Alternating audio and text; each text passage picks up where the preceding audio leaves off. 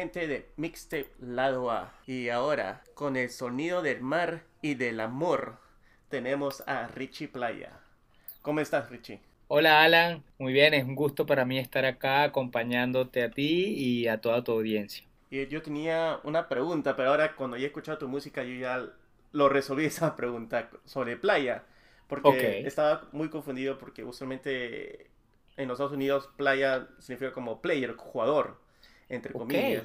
Pero ahora cuando he escuchado este, tu sonido caribeño, ah, entendí que playa es sobre el mar. Correcto. Sí, fíjate que eh, desde pequeño me he identificado mucho el mar, he estado muy conectado en el Caribe desde Venezuela. Eh, iba todos los años a, la playa de vacaciones, de verano, y siempre he estado desde muy pequeño conectado. Y además de eso, la música eh, caribeña siempre me, me, ha identificado y siempre he estado muy, pero muy conectado con la playa. Para mí, el mar, ver el mar es sinónimo de libertad. Es decir, yo, yo me imagino un lugar especial, un lugar lleno de felicidad y tiene que estar el mar ahí. Esencial para mí. Entonces surgió, el nombre playa surgió orgánicamente, eh, naturalmente, porque eh, es, parte de mi, de mi esencia y de mis influencias, no solo de, de paisaje, de viajes, de momentos, sino a nivel musical también. Y, y se siente con el álbum que había sacado diferente, que realmente me ha gustado. Eh, tiene, ese tiene ese sonido del mar, técnicamente por el hecho de que es calmado, cuando, cuando el, el mar eh, está calmado. Ah, y, tiene, y tiene ese sabor único que viene del... Ahora se, se entiende un poco mejor porque de Venezuela, que tiene ese, ese sabor de Caribe, que tienes el... Y me gusta como canciones La Quinta Sinfonía, ah, ¿De qué me sirve? También, pero ¿De qué me sirve? Es una canción de amor, pero un poco más de desamor. Correcto, sí, sí, sí, totalmente. E, es esa canción de qué me sirve, es, esa historia donde en, muy coloquial nosotros diríamos el, hombre le está pidiendo cacao a la chica. Es decir, eh, quiero tener algo contigo más allá de una noche, más allá de un momento. Quiero que seamos algo más. Porque lo que tenemos ahora no me sirve. Eh, es decir, él, se enamoró de ella y, está pidiendo que esa relación avance. Entonces, eh, por, ahí va, por ahí van los tiros de, de esa canción y cuando tú escribes la letra o cuando estés ahí en ese momento de, de empezar una canción, ¿piensas en experiencias anteriores o creas como un personaje para tus canciones? Creo un personaje, sin duda, y ese personaje puede tener cosas de mí. Pero yo, cuando escribo una canción, yo lo separo de mí. Y yo, y yo armo el personaje y digo, este, este señor se siente así, él siente esto, y mezclo realidad con ficción. Es decir, trato de hacer mi historia redonda. Me divierto con, con el personaje. Puede que la historia sea totalmente real, pero puede que no. Puede que yo diga, bueno, mira, siento que él debería hacer esto, o combino eh, historias de ficción con cosas que me hayan pasado o que le haya pasado a alguien conocido.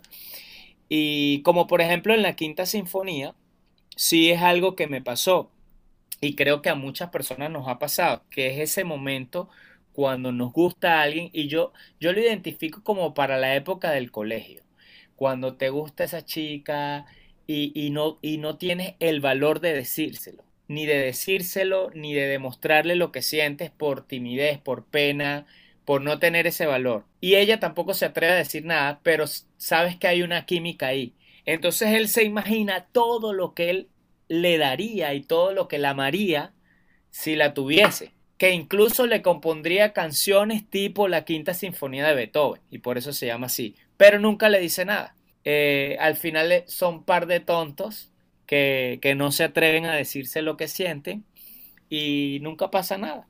Y yo creo que esa historia a mí me pasó y le ha pasado a mucha gente también realmente me ha pasado bastante en el colegio. Eh, sí, es que, es que es típica de ingenuidad, porque ya uno después de adulto, uno, bueno, puede que, que no te pase, pero te llevas un rebote. O, Y también me pasó, pero esa, esa sensación de no saber qué, qué habría pasado si te hubieses atrevido, tiene una magia. Y, y esa es la magia de esta canción. Y estaba escuchando las dos versiones, una que solamente tú la, la cantas y, y, otra con la artista Male. Con Male, sí. Y, y, siento que esa canción sí, definitivamente necesitaba con una voz femenina. ¿Cómo tú la habías sentido que esta sí necesita una, necesita una colaboración y en las otras no? Te explico, esa canción se grabó primero, la grabé primero yo solo. Y cuando yo me eh, reúno con Male, nos reunimos y, le muestro mis canciones antes de lanzarlas, eh, ella me dice, oye, me gustaría colaborar contigo porque me gusta, me gusta tu propuesta. Me dice Male, y yo, wow, yo estaría feliz y encantado. Y le pregunto que qué canción le gusta en cual quisiera colaborar. Y ella me dice La Quinta Sinfonía. Esa sin duda es la canción que yo quiero. Y yo seguro, porque yo no, lo, yo no la veía. Yo no, ve, yo no la veía para dúo. Pero fue ella quien tuvo la visión, tengo que reconocerlo, de que esa canción tenía que ser eh, a dúo. Así que no, no fue una canción pensada para dúo. Pero sí, ya al tú escuchar la canción con Male, tú dices, wow. Cuando escuchas la mía cantada solo dices, no, esto no, no tiene como sentido, hay, falta algo. Eh, y bueno, por suerte ella sumó muchísimo, además que tiene una gran voz, eh, es una tremenda artista y la hizo perfecta, hizo la canción perfecta. Se siente que, son de dos perspectivas diferentes. Y, claro. Y, y, en la canción, como tú mencionabas, de que son de dos personas que... Correcto ahí viene la voz de ella que, que encaja perfecto también con tu voz y como que lo, las dos voz hay una armonía y, sí dije no esta canción sí y queda muy bien con esta artista Male que me ha gustado y, definitivamente la, la, voy a seguir. Y, y, ella ella tiene hace cosas grandiosas. Y como te dije eh, surgió natural. O sea eh, ella encajó en el rompecabezas perfecto. No no hubo nada forzado. Eh, esa canción era para ella. Y, y, la canción la escogió a ella, no ella la canción. A ella la canción le dijo, ven, ven para acá, que aquí, eh, aquí calzas tú. Yo, creo que fue así. Claro, e-, ese creo que viene ya parte del artista que siente que esta canción viene para esa persona, para esta persona encaja y, y como que, como dicen los chilenos, la tincó, la tincó bien, como que encajó bien. Sí, sí, sí, total, totalmente. Y había una canción que, que realmente la había dedicado justo a mi novia, le estaba comentando ayer, era diferente. Esa canción es muy bonita, eh, me encantó. Cuando decía que voy a subir los edificios como King Kong, bueno, era más por el por la forma que como de que subir, pero Ajá. y me gusta el video porque se la playa, se siente el, el significado también de la canción. Sí, sí, sí. Y no, no necesariamente necesitas eh, dos actores que, que uno le comente esta canción a la otra persona. Tú lo puedes sentir solamente con, con la presencia del mar y con, el, con, la, con los colores que también se transmite en el video. Sí, Alan, y tú sabes por qué. ¿Por, por qué lo, lo hice de ese modo? Cuando tú tienes esos sentimientos por una persona, cuando tú digieres lo que tú sientes por una persona, y cuando te das cuenta que estás realmente enamorado o que realmente sientes cosas fuertes por esa persona, no es cuando estás con la persona, es cuando tú estás solo, en este caso yo frente al mar, en mi soledad es cuando yo, digiero y analizo, oye, siento estas cosas por, por esta persona, no es con la persona al lado. Entonces, esa sensación de soledad, pero pensamiento hacia, hacia la enamorada, es lo que yo quise reflejar aquí. Obviamente con el mar, que es tan inspirador. Imagínate que tú estés loco de amor por alguien, estés frente al mar y estés ahí tocando con tu culele, sintiendo todas esas emociones. Eh, es, realmente inspirador, ¿no? Y por eso lo quise hacer de, esa forma. Claro, y realmente y claro, y veo cuando estás ahí en el mar, no sé si habrás sentido frío en ese momento, cuando has grabado. Sí. No, es que esa grabación fue una locura, porque me caí, hay una parte que estoy como eh, dentro del, mar sí. y tuve que, tuve que hacerlo arrodillado porque el, el, mar, o sea, era, era muy bajito. Entonces, para yo estar parado tenía que irme muy lejos y el tiro de la cámara no llegaba para el plano que, se quería. Ah. Entonces tenía que ponerme justo en la orilla, arrodillado, y obviamente estaba muy fría el agua y hubo un momento en que me caí y me mojé toda la ropa y tuvimos que salir, secar toda la ropa con un secador, esperar un rato para volverla, para volverla a hacer. Pero sí, la, la, experiencia, por ejemplo, dentro del agua no, e, no era muy inspiradora, eh, pero lo que queríamos lograr a nivel fotográfico sí. Entonces el, el, el, sacrificio del momento, que en realidad no fue un sacrificio, sino la, la incomodidad del, momento del momento valió la pena por, por lo que obtuvimos a nivel fotográfico. Y el mensaje que yo obtuve con esa parte es que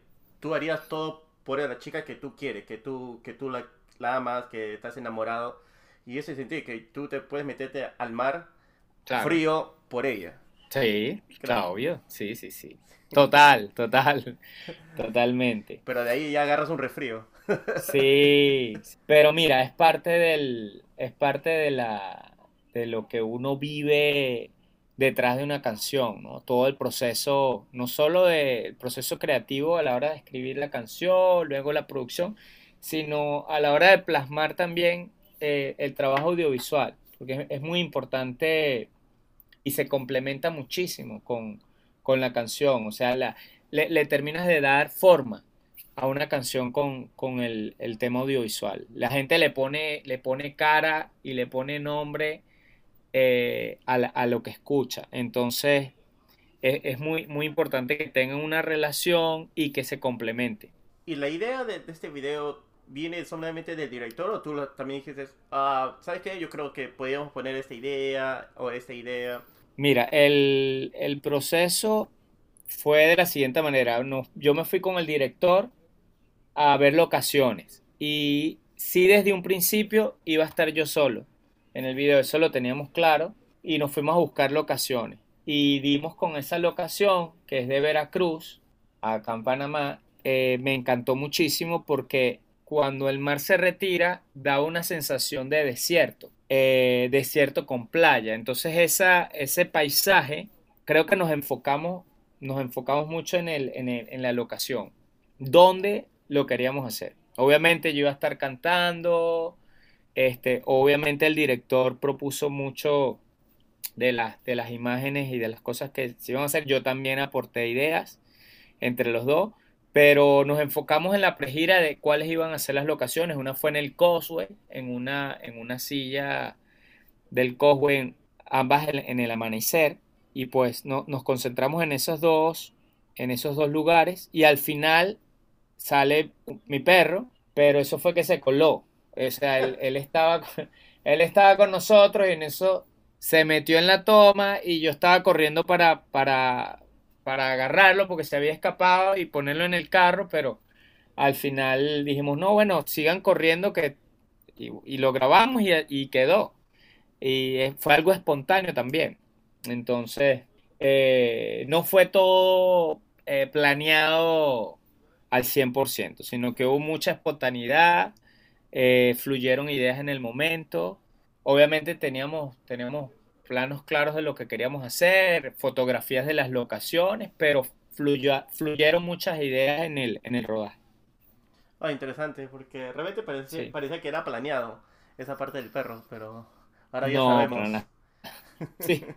sí, sí, sí, sí, Y ahora que habías mencionado de, Panamá, de que estás en Panamá, eh, ¿los sonidos panameños te han influenciado en algo en, ah, en hacer ese álbum?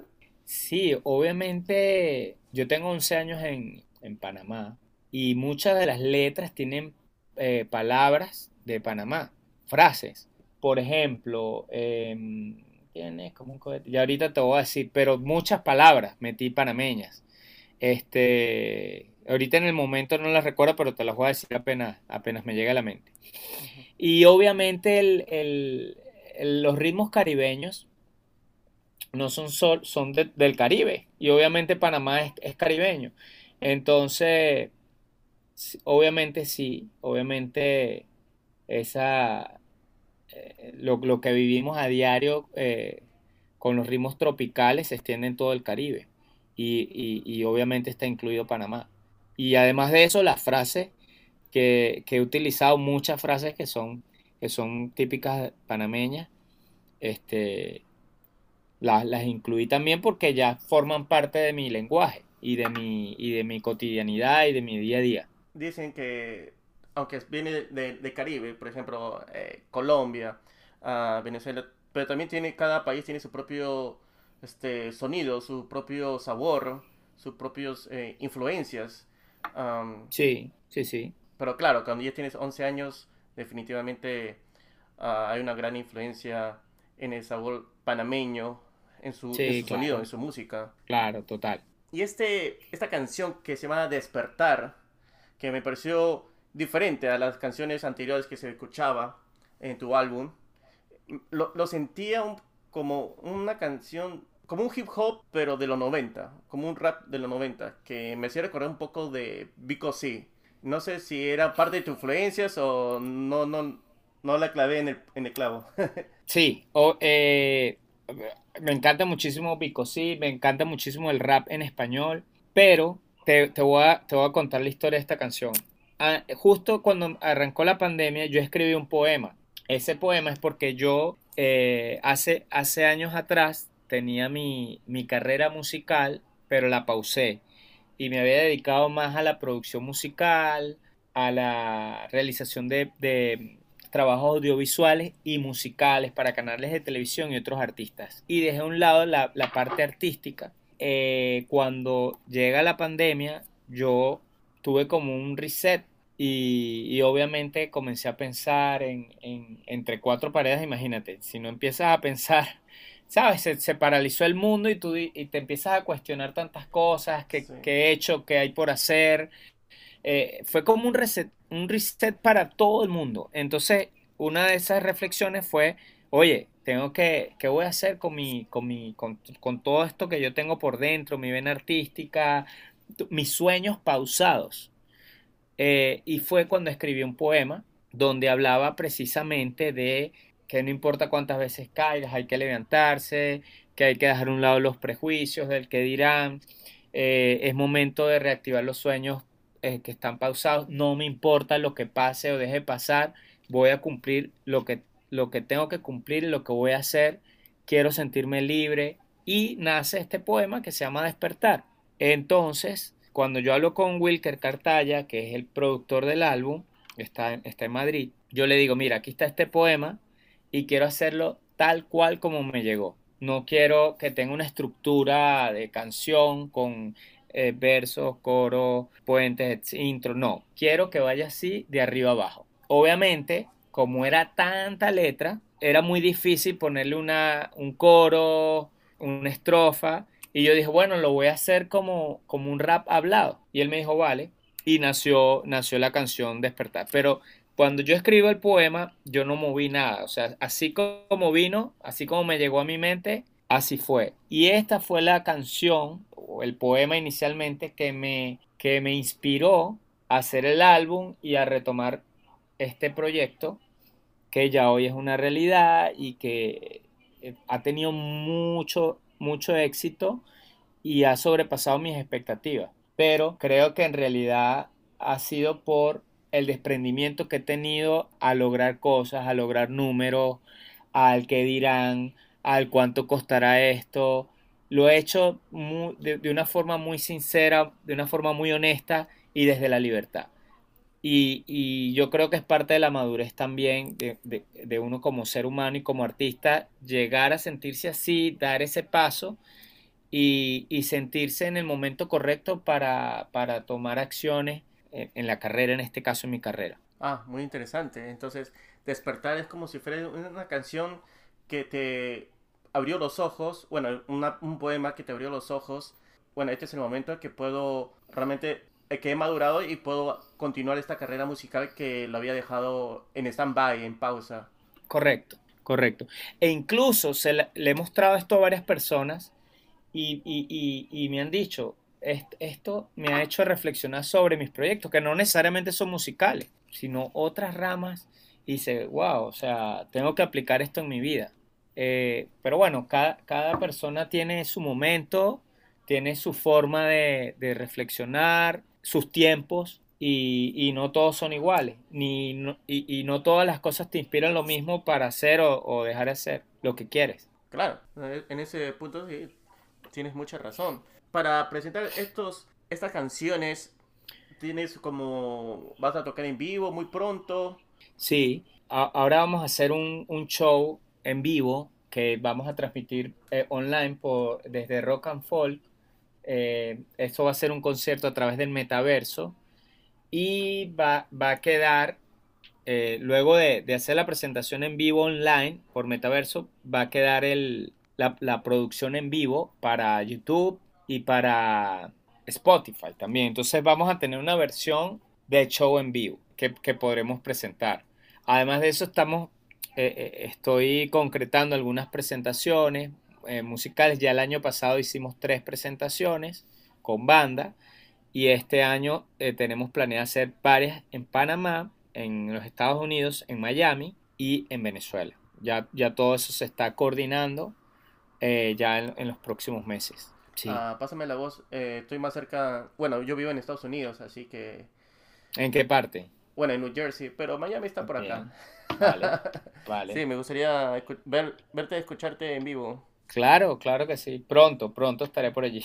¿Y cómo es este proceso de... Tienes que cambiar eh, la musical, si quieres tocar en vivo, o es fácil de, plantear la música que has tocado en el álbum a una presentación en vivo?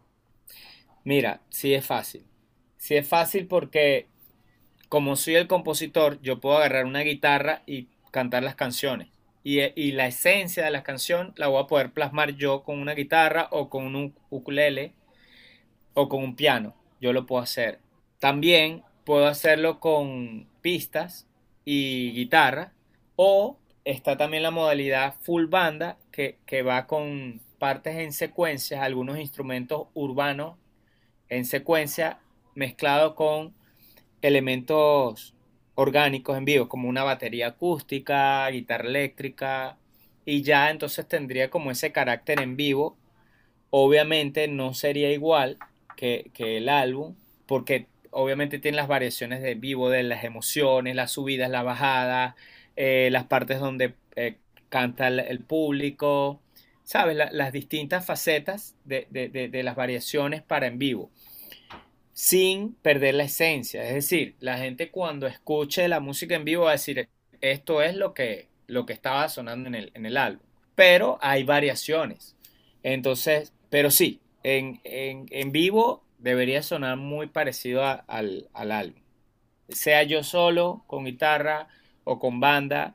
Y esa, esa es uno de mis, de mis principales eh, objetivos de que eso sea así. Porque imagínate tú que tú escuches un tema de un artista y vayas a escucharlo en vivo y nada que ver.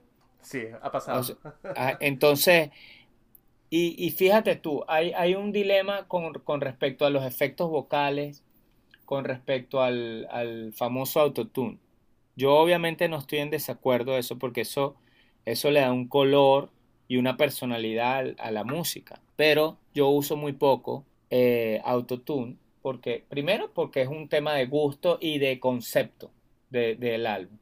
Y segundo, porque quiero que cuando cante en vivo sea muy parecido a lo que, a lo que está pasando en el álbum.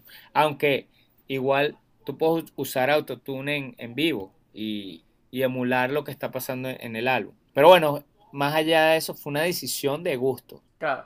Y, además que se puede notar que no, se abusa del, del autotune. Y a, sí. a mí realmente, eh, en mi propia opinión, prefiero así. Prefiero cuando se puede, se puede sentir que la voz...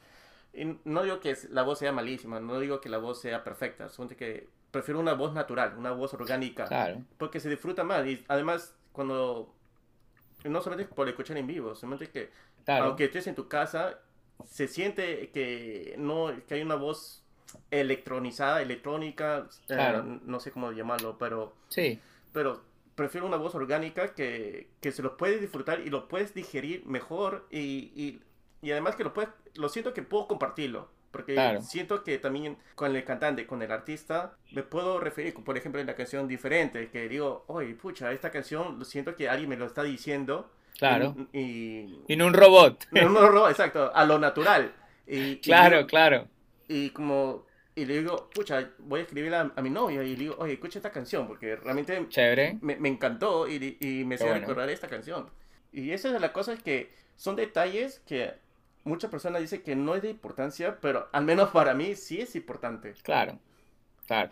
Así como también Alan debe ser importante para alguien que, te, que lo tenga, el efecto. Y si no, ¿sabes? De repente a las nuevas generaciones dice, bueno, tiene que tener el autotune, si no, no me sirve.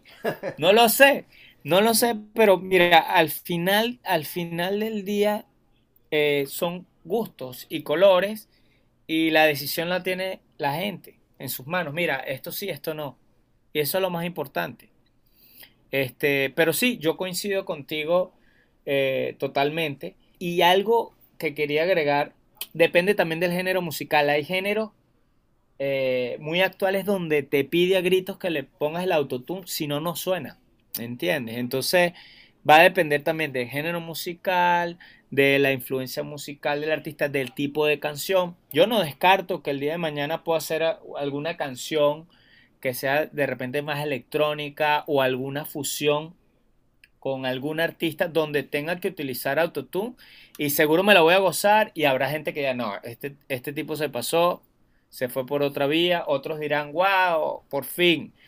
Me explico, o sea, eh, eh, eh, es muy relativo. Pero lo importante es que si lo hago es porque me nace hacerlo, porque me divierto haciéndolo, porque creo en lo que, en lo que musicalmente estoy haciendo y sobre todo que a mí me guste y me llene y, y, yo me sienta real haciéndolo.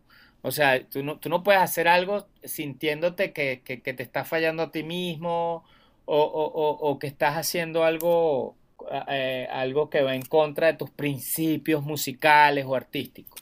Eso yo pienso que, es lo más importante.